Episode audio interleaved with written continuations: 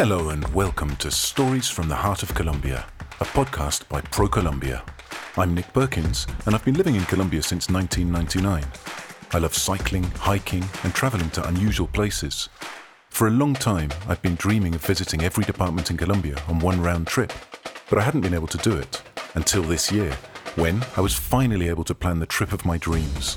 A trip that would take me to each of Colombia's 32 departments, plus its capital, Bogota, to spend a day or two exploring their magical geographies, witnessing their immense biodiversity, and soaking up their majestic vistas, all while enveloping myself in the warmth of their peoples. In each episode of the podcast, I explore emblematic places in one department. On my journey, I learn about the customs and cultures of the people I meet, and I record a travel diary of their experiences, stories, and legends. The diary becomes an intimate and very personal record of the flavours, colours, and sounds I discover in this land of infinite horizons. Colombia has something for everyone. Join me on this unprecedented sonic journey around one of the most diverse and fascinating countries on Earth. I'm Nick Perkins, and this is Stories from the Heart of Colombia.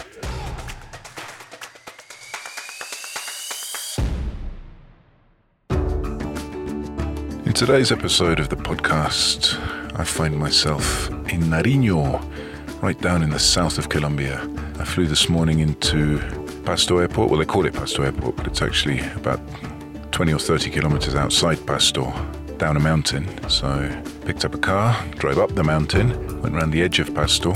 Beautiful view of the city, actually, as you come around the ring road. The city laid out below you. Lovely looking city, set in amongst the mountains of southern Colombia and then drive up over another mountain towards La Laguna de la Cocha. I'll be meeting my guides. I'm meeting three people today. Some very interesting a tour operator, a couple of tour operators actually, and a biologist who are going to explain the uh, surrounding landscapes and ecosystem and flora and fauna to be found. La Laguna de la Cocha has a, a mythical status amongst travelers in southern Colombia. It's a gorgeous lake uh, ringed by incredibly tall mountains and uh, lots of paramo ecosystems with frailejon plants. It's just absolutely gorgeous. I'm really looking forward to having a walk around the lake with my guides and um, yeah, finding out some opportunities. I want to come back. I've, I've ridden past this area on my bike before, but I've never actually stopped here. And it's uh, it's one of those sort of must come to places in the cycle touring community, as well as uh, for other travellers too. I think it's worth mentioning as well that uh, climate in this part of the country, because of the mountains, is incredibly variable, very unpredictable. So um, apparently, it's been fairly clear most mornings. It's uh, it's around about close to half past 10 in the morning and I'm making this recording, and I can see some really dark clouds rolling in over the uh, the nearby mountains. So we'll see what happens. We might, might get a little bit wet today, and uh, as any traveller to this region should do, I've brought with me my waterproofs and uh, a change of clothes just in case. That's it, Laguna de la Cocha. I'm just arriving in a little town called El Encano, where I'm going to meet my guides, and I will be back in a while once we're actually walking around the lake.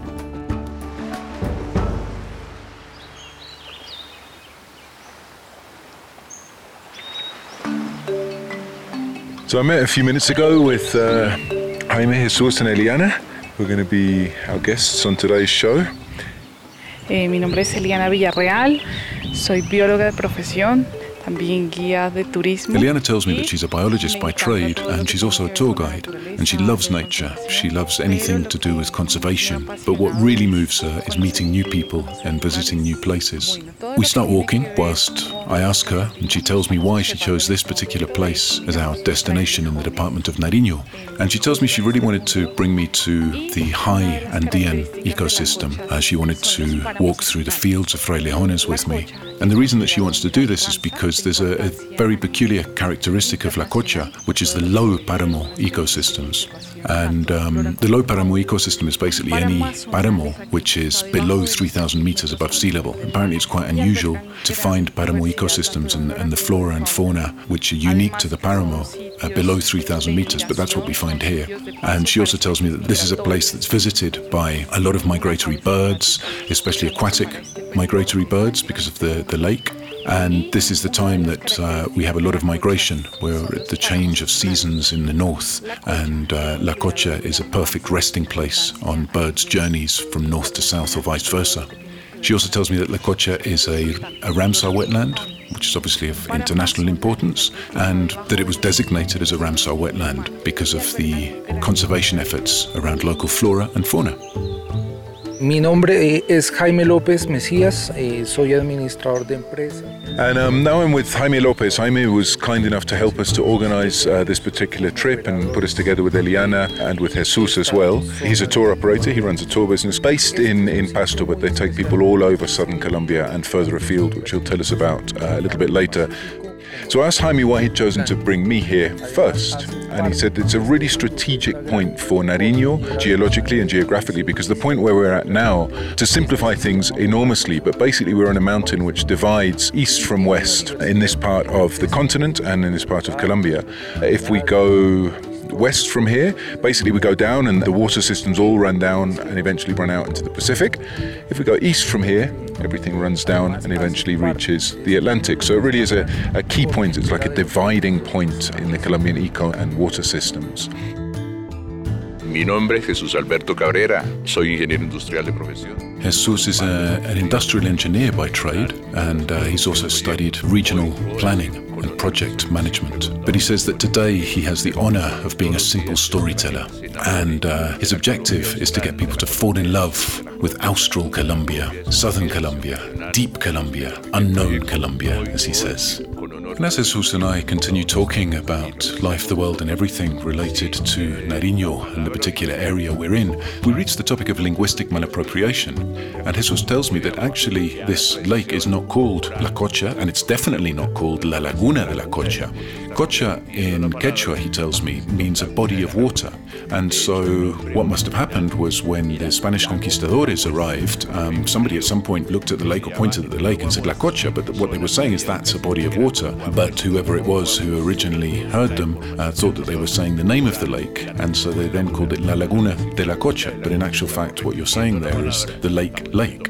And in fact, La Cocha has nothing to do with the actual name of the lake anyway. The lake's actually called Guames because it was named after the river Guames, which flows into the lake, and the river Guames was named after a local chief who existed here many hundreds, thousands of years ago. That part has been lost in history. But Jesus is emphatic in telling me we should just say La Cocha, so that at least we're not repeating words. Podemos encontrar podilimbus, araganes, búhos. Because of its isolated nature, the lake is safe haven for a huge amount of uh, bird and animal life. And one of, according to Eliana, one of the, the principal attractions of this particular area of Nariño is nature tourism, bird watching, trekking. So there are multiple trekking opportunities around the lake, long trails, short trails, difficult trails, easy trails.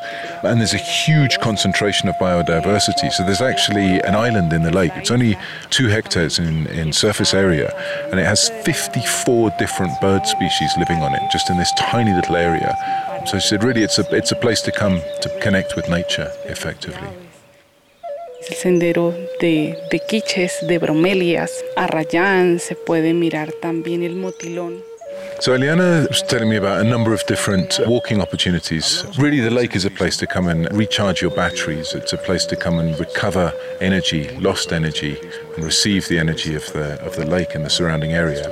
And uh, according to Eliana, there's there's something for everybody. I mean, from a, a 500 meter trail where you'll encounter multiple animal species and birds just within one short half kilometer walk up to much more demanding walks up into the Paramo ecosystems and, and up some of the mount surrounding mountains, uh, which are you know, multiple hour walks. And that's where you start getting to the more unique, especially bird species, where you'll find them isolated, uh, unique species in, in isolated areas at the end of long trails. So when I asked Jaime about sort of wider Nariño and other tourism opportunities, the first two places he mentions, one is intangible and the other one is tangible. The tangible one is the Las Lajas Sanctuary. So he said that's that's one place you've got to go.